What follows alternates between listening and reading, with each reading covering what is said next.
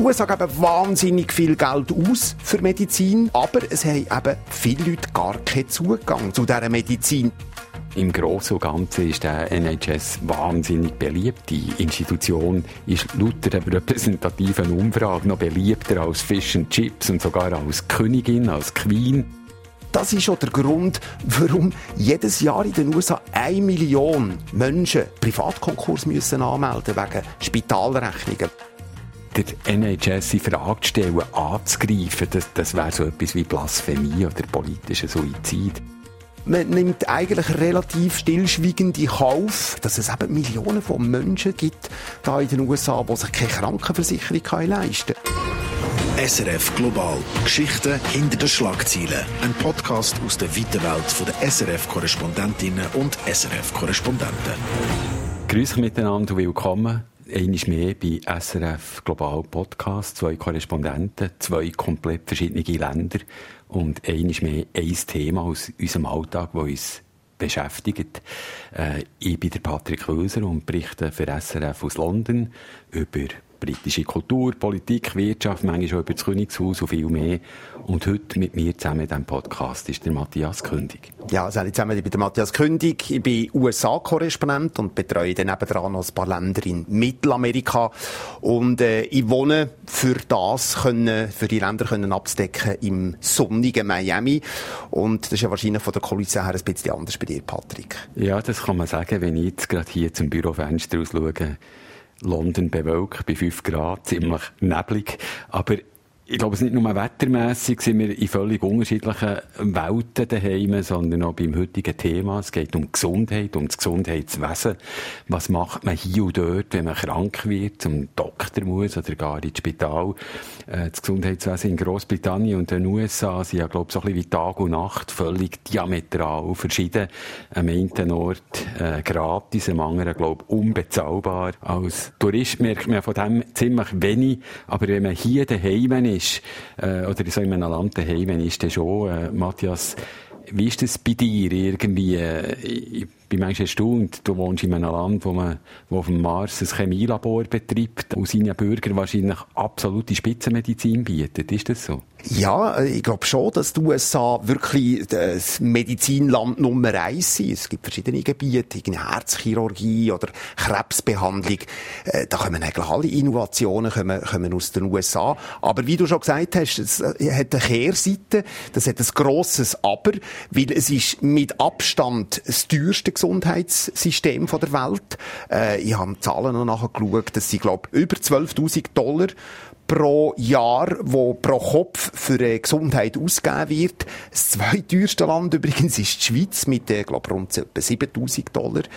Und, äh, glaube Großbritannien und die anderen europäischen Länder sind etwa bei 5000 Dollar. Also, die USA geben wahnsinnig viel Geld aus für Medizin, können Spitzenmedizin bieten, aber es haben eben viele Leute gar keinen Zugang zu dieser Medizin. Die können sich Gesundheit eigentlich fast nicht leisten. Also doch ein bisschen anders, als wir das bei uns in der Schweiz gewöhnt sind, äh, wo es eine obligatorische Grundversicherung gibt, wo man vom Arbeitgeber wie automatisch gegen Unfall versichert ist. Und dann ist ja bei uns auch noch so, wer nicht genug verdient, dass er seine Krankenkassenprämie kann zahlen kann, dann wird vom Staat unter die Arme gegriffen. Also, wenn ich das richtig verstehe, äh, Matthias, so etwas gibt es in den USA in dem Fall nicht. Da muss jeder selber schauen, wie er wieder gesund wird. Ja, das kann man so sagen. Also, es gibt keine obligatorische Grundversicherung für alle. Was es gibt, ist Medicaid, das ist eine staatliche Krankenversicherung, wirklich für die Ärmsten von den Ärmsten. Und vor allem Medicare, das ist für Pensionierte ab 65. Und das ist darum so, weil hier in den USA überkommst du deine Krankenkasse eigentlich von deinem Arbeit Arbeitgeber. Also Krankenkassen ist ja jobgebunden. Und äh, man muss schon einschränken, das gilt in erster Linie für die, die 100% arbeiten, weil Arbeitgeber sind nach Gesetz erst bei Angestellten, die mindestens 75% arbeiten, überhaupt verpflichtet, eine Krankenversicherung anzubieten. Und darum haben 30 Millionen Menschen da in diesem Land, äh, in den USA, keine Krankenversicherung. Das sind fast 12%. Und das heisst vor allem auch, wenn du den Job verlierst, äh, und äh, Kündigungsfrist ist etwa zwei Wochen, dann stehst du sofort ohne Versicherung da. Ich habe das äh, am Anfang von der Pandemie erlebt, wo einem Bekannten von mir gekündigt worden ist. 14 Tage später hat er keinen Lohn mehr bekommen. Seine Frau war aber dann hochschwanger und hat Arzttermine gehabt. Und wie ihm plötzlich gekündigt worden ist, sind die ohne Krankenversicherung da gestanden und haben dann eine private Versicherung müssen abschließen, wo aber unglaublich teuer ist da in den USA. Und äh, weitere Einschränkung noch: äh, Je nach Job ist die Versicherung, die Krankenkasse, die man da hat, besser oder schlechter. Fast ein Drittel von denen, die zwar eine Krankenversicherung haben, sind sogenannt unterversichert. Das heisst, die haben so einen hohen Selbstbehalt und eine Franchise, dass sie sich einfach schlicht nicht leisten können, zum, zum Doktor zu gehen oder äh, ins Spital, weil sie bis zu einer wahnsinnig hohen Limite alles müssen selber zahlen und und äh, ja, äh, ein Arztbesuch ist in den USA wirklich etwas sehr Teures. Äh, ich habe das selber erfahren, als ich äh, von einer Mexiko-Reise Parasiten mitgebracht habe äh, und ins Spital haben müssen für Abklärungen. Die ganze Behandlung, die hat dann schlussendlich über 2000 Dollar gekostet.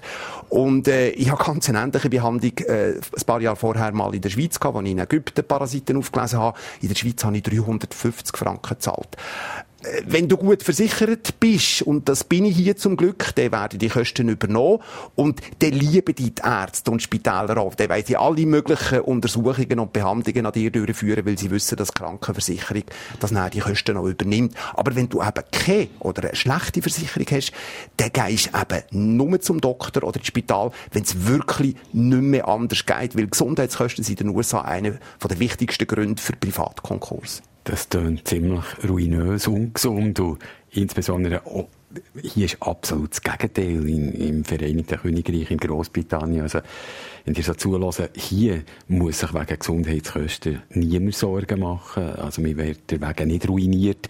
Es gibt der sogenannte National Health Service, kurz NHS. Das ist ein staatliches Gesundheitswesen ist nach dem Zweiten Weltkrieg, glaube 1946 oder so entstanden, äh, gewissermaßen so als Dank an alle Britinnen und Briten äh, für alles, was sie im Krieg haben durchgemacht und der, der Gesundheitsdienst, der ist staatlich, er ist über Steuergelder finanziert und äh, darum braucht man noch keine Krankenversicherung, also zum Beispiel wie in der Schweiz. Äh, und trotzdem ist man voll versorgt, also hat Zugriff von, von Zahnarzt über, über Hausarzt, über alle Spitäler, selbst Medikamente. Und ich habe das selber erfahren, als ich nach London bin, als ich daher bezügelt, da habe ich mich anmelden, habe eine Gesundheitsnummer bekommen.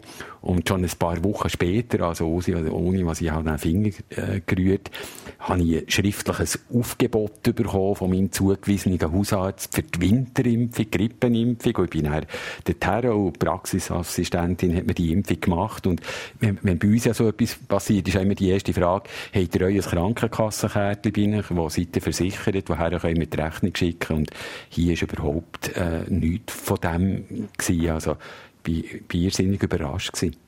das klingt natürlich so, aus Perspektive von den USA klingt das fast wie eine Utopie, einmal von, ja, so von der Grundidee her. Äh, wie sieht es in der Praxis aus? Wie funktioniert der NHS? Äh, wie siehst, wie siehst du das? Was sind so deine Erfahrungen? Also es ist natürlich auch nicht einfach alles nur goldig und glänzig, aber vielleicht erstmal wirklich die gute Seite davon. Im, Im Großen und Ganzen ist der NHS wahnsinnig beliebt, ist auch klar. Eben, man wird gratis versorgt. Äh, die Institution ist lauter wirklich einer repräsentativen Umfrage noch beliebter als Fish and Chips und sogar als Königin, als Queen.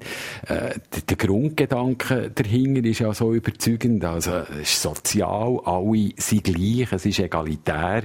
Und äh, wie vielen europäischen Ländern ist während dem Lockdown, während der Pandemie, ist jeder Sonntag auch hier hat man geklatscht für, für die Angestellten von diesem Gesundheitsdienst.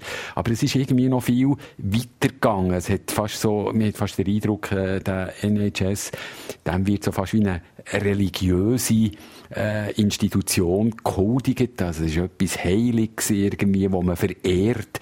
Äh, in vielen Stubenfenstern hier, wenn man durch die Straße läuft, durch das Quartier, sind Kinderzeichnungen, äh, wo, wo Kinder, Ärztinnen und Ärzte und den Pflegenden ganz fest danken für ihre tägliche Arbeit. Und es ist ja so, äh, er hat auch seine positiven Seiten, das erlebt während der Pandemie zum Beispiel. Während in der Schweiz äh, Kolleginnen und Kollegen von mir in Bern äh, noch wochenlang im Internet haben geschaut, ob es irgendwie in Yverdon oder in Neuenburg oder in St. Gallen noch um halb fünf am Abend einen Termin gibt, um äh, sich gegen Covid zu impfen, ist hier einfach äh, zack, irgendwie auch wieder im Briefkasten irgendwie ein Aufgebot gekommen. Ich bin äh, in, in Kirche im Quartier aufgeboten worden, dort hat der Organist sogar irgendwie dazu Bach gespielt und die Leute waren in der Kirchenbank und hocheffizient sind alle geimpft worden. Also, wo man hat gemerkt, äh, das ist nicht nur irgendwie äh, sehr besinnlich und poetisch gewesen, äh, sondern man hat auch gesehen, ein zentralistisches System, äh, wo einfach von London aus der Knopf kann gedrückt werden und dann werden einfach Aufgebote verschickt für eine Impfung. Das ist einfach hocheffizient und viel effizienter, als in einem föderalen Land wie der Schweiz jeder Kanton selber ein bisschen etwas wurstelt. Also das hat mich überzeugt, das ist wirklich echt so die positive Seite von diesem System. Ja, du hast aber schon angetönt, dass, dass nicht alles Gold ist, was glänzt. Was sind denn so die negativen Seiten von diesem zentralistischen System? Ja, wo, wo ich den, den Staatsdienst habe lernen kennen habe, mich manchmal so ein bisschen an meine Zeit als Bundeshauskorrespondent erinnert. Dann war der Pascal Guspin äh, Bundesrat und Gesundheitsminister gewesen. Und es hat der Schweiz den Vorstoß gegeben für eine Einheitskrankenkasse. Also so ein bisschen die Ansätze von einem staatlichen Gesundheitssystem. Und der hat immer gewarnt von einem, von einem bürokratischen Moloch. Und äh, ich habe das dann noch nicht ganz verstanden, aber heute verstehe ich, was er, glaube gemeint hat. Also, das ist von London aus ein zentraler, riesiger, organisierter, bürokratischen Apparat. Und das ist vielleicht gäbig, wenn man äh, ein Impfaufgebot irgendwie pünktlich und effizient verschicken Aber sonst äh, ist es irgendwie sirupös, äh, wie, wie das funktioniert. Also ganz konkret, in diesem Land warten etwa 9 Millionen Menschen auf eine Behandlung, also zum Beispiel eine Huf Huftoperation oder eine Röntgenuntersuchung, eine komplizierte. Es gibt auch viel weniger Spitalbetten pro Kopf als in der Schweiz, also etwa viermal weniger. Äh, es hat dort Zeiten gegeben, wo die Leute stundenlang äh, auf eine Ambulanz warten. Und wenn dann die Ambulanz ins Spital kommt, geht es dann wiederum zwei, drei Stunden, bis überhaupt man in ein Spitalbett kommt. Ein ganzes konkretes Schicksal habe ich lernen kennen in der Schweizer Kirche. Der Sigrist, der anderthalb Jahre hat gewartet, um seine Gaul Gallensteine äh, zu operieren. Und bis dann ist er mit Schmerzmitteln äh, sediert und über die Runde gebracht worden.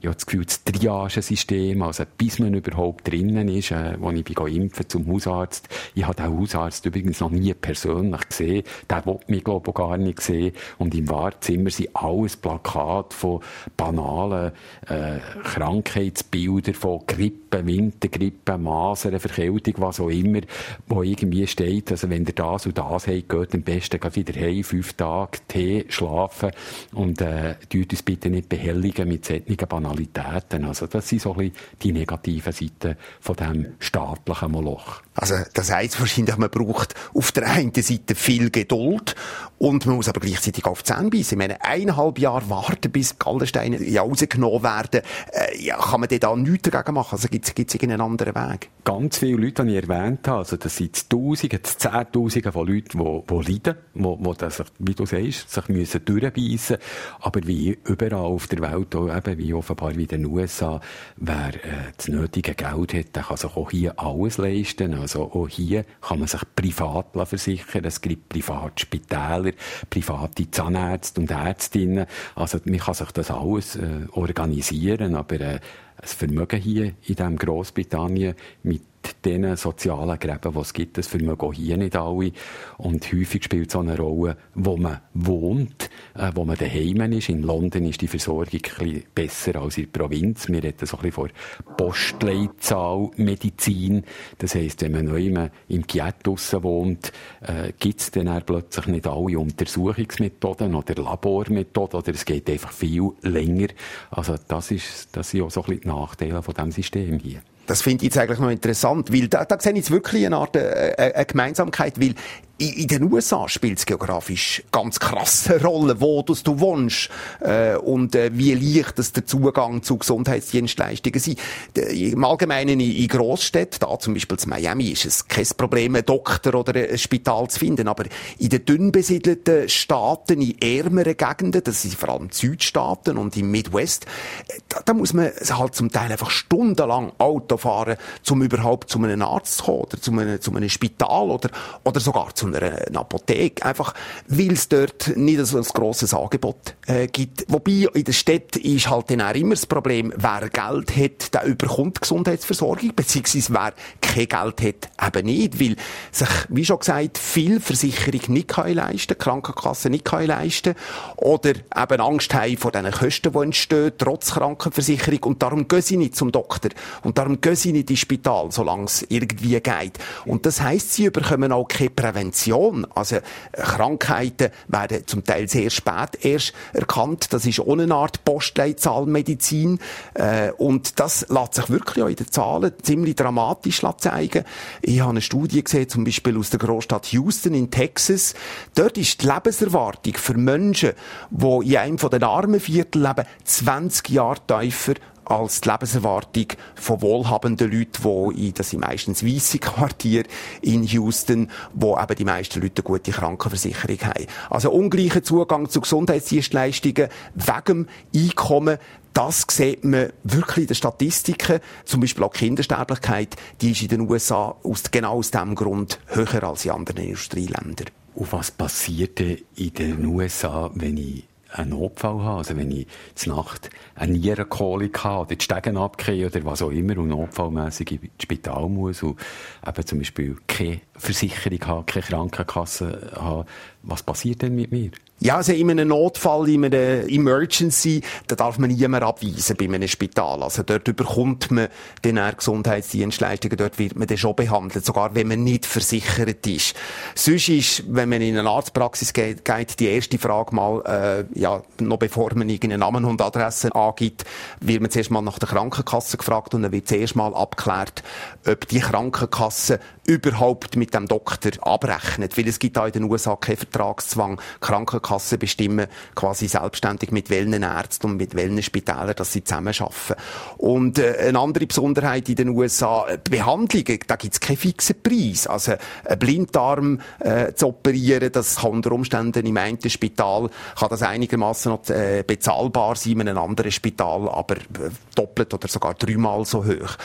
Und man muss auch als Patient wahnsinnig aufpassen, wenn man zum Beispiel ins Spital geht, zu welchen Behandlungen, dass man Ja sagt, also wenn man überhaupt in der Lage ist, die Einwilligung noch zu geben.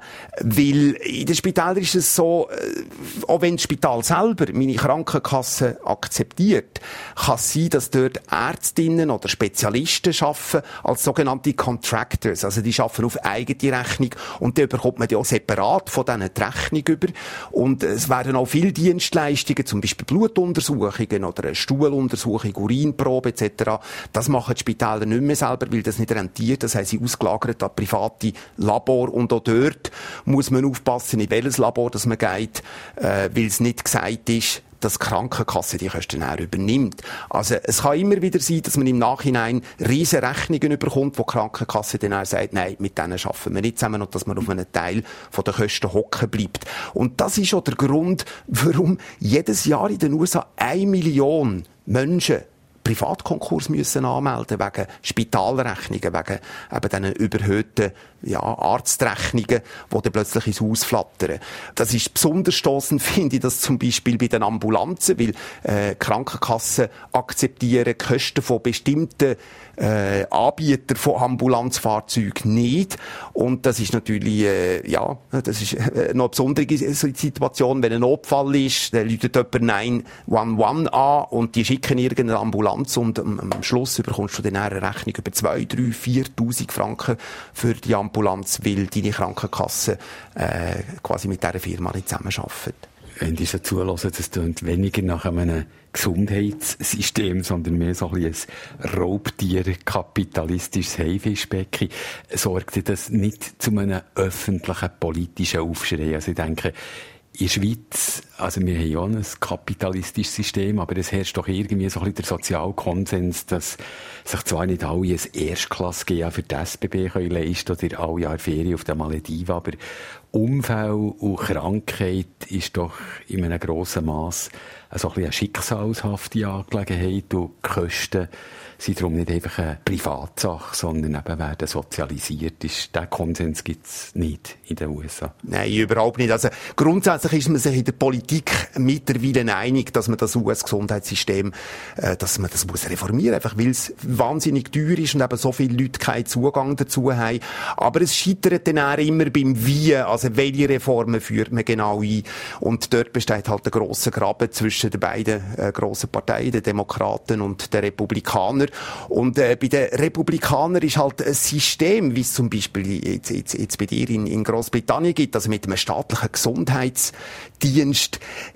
das ist, das ist, ja, das ist, das ist völlig undenkbar. Das ist pur lauter Kommunismus für die Republikaner und da wehren sie sich mit Händen und Füßen dagegen. Man hat ja gesehen, wo der Obama, was ihm gelungen ist, Obamacare einzuführen, wo eigentlich das Ziel hatte, möglichst allen Amerikanern und Amerikanerinnen eine Krankenkassendeckung zu ermöglichen. Das haben die Republikaner, sobald sie die Mehrheit im Kongress hatten, gerade sofort wieder gekippt. Ja, da überkommen wirklich ein Teil der Bevölkerung überkommt schon nur einen Gürtel Lederhose, wenn man ein Krankenkassenobligatorium fordert. Das ist Sozialismus und Sozialismus ist Pfui.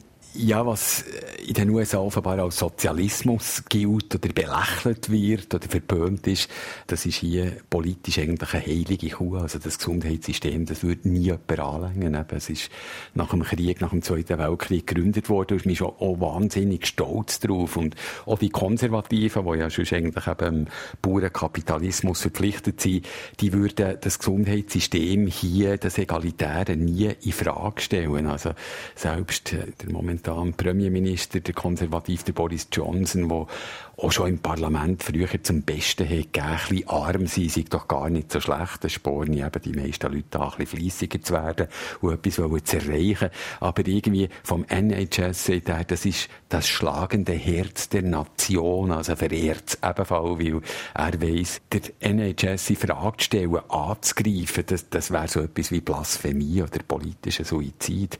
Aber was mich, wenn ich dir noch so zulasse, würde interessieren, ist das Gesundheitssystem, das darwinistische, selektive, unsoziale, auch ein Abbild vom Rest äh, vom Leben oder vom Rest vom gesellschaftlichen Leben vom Land.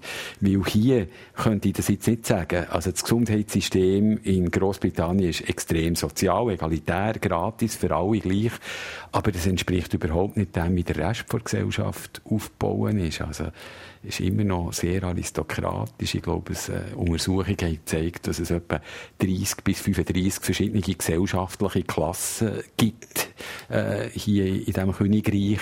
Ein Beispiel ist das Schulsystem. Äh, es gibt ein teures Privatschulsystem mit Elitenschulen und äh, da gehen Leute aus hablichen Häusern her, die dann Karriere machen können. Und die öffentliche Schule ist eben nicht so viel wert, wo Untersuchungen zeigen, dass 20 Prozent von den Abgängern in der Provinz nach dem neunten Schuljahr immer noch nicht richtig lesen können oder rechnen. Also das pure Gegenteil da. Wie ist das in den USA? Gibt es da ähnliche Parallelen? Ja, ich würde schon sagen, dass das Gesundheitssystem eigentlich relativ gut so zu einer, zu einer Grundmentalität da in den USA passt. Also jeder ist grundsätzlich mal für sich selber ja, verantwortlich und muss halt schauen.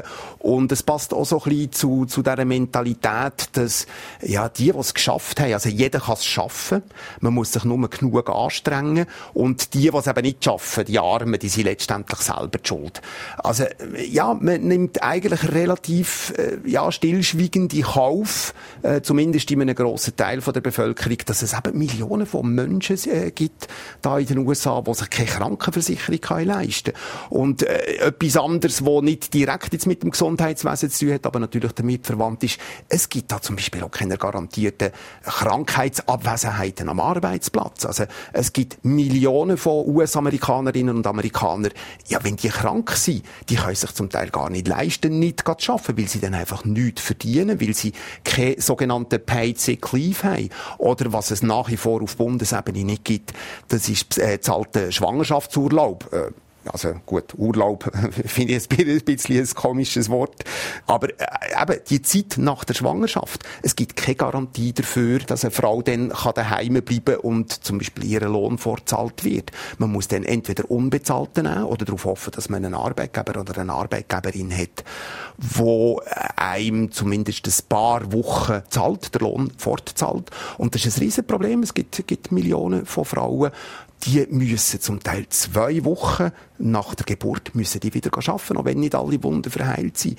Und das ist für mich wirklich so ein bisschen Ausdruck davon, dass der Staat eigentlich möglichst wenig ja, soziales Netz soll zur Verfügung stellen, weil es heisst ja schnell mal, ja, wenn der Staat da zu grosszügig ist, dann liegen die Leute in der Hängematte, das hat so geheissen, wo die Arbeitslosenunterstützung jetzt während der Pandemie erhöht worden ist, da sind sofort die Republikaner Sturm gelaufen und haben gefunden, ja, die Leute liegen jetzt daheim in, in der Hängematte und gehen nicht wieder arbeiten. Die Realität sieht einfach in den USA ziemlich viel anders aus. Es gibt das ganze Heer von Leuten, die zwei bis drei Jobs müssen arbeiten, damit sie überhaupt über die Runde kommen. Also, es ist aus europäischer Sicht ziemlich brutal, was da abgeht in den USA. Also ist die Mentalität, wer arm ist, ist ein bisschen selber die schuld, hat halt mehr müssen arbeiten. Ja, das, also man kann das historisch wirklich auch so ein bisschen auf Puritaner zurückführen. Also wer erfolgreich ist, der ist quasi gesegnet vom lieben Gott. Und äh, ja, wer, wer halt äh, ja, abstürzt, und das kann man relativ einfach da in den USA, der ist irgendwo selber die schuld und hat halt wahrscheinlich nicht ein gottgefälliges Leben geführt. Selber schauen, auf sich selber angestellt sein oder eine Vollversorgung vom Staat, wirklich zwei komplett verschiedene Gesundheitssysteme. Wir sind damit am Ende von diesem Podcast mit der Hoffnung irgendwie, dass ihr daheim, die zuhören, gesund bleibt irgendwie und noch nie müsst mit einem amerikanischen oder einem bürokratisch-britischen Gesundheitssystem abmühen. Was bleibt am Schluss? Das ist äh, eure Rückmeldung, euer Feedback äh, zu deren Episode von diesem Podcast oder wenn ihr sonst Fragen habt an uns Korrespondentinnen oder Korrespondenten, ihr könnt uns schreiben. Ja, ihr erreicht uns via E-Mail auf studio.s srf3.ch oder äh, ihr geht ganz einfach auf die Homepage srf3.ch und dort findet ihr ein Formular, wo ihr uns gerne eure Anregungen, Fragen oder äh, ja, irgendwelche Inputs könnt schicken. Wir freuen uns darüber. Danke fürs Zuhören. Bis zum nächsten Mal und bleibt gesund. SRF Global. Geschichten hinter den Schlagzeilen. Ein Podcast aus der weiten Welt der SRF-Korrespondentinnen und SRF-Korrespondenten.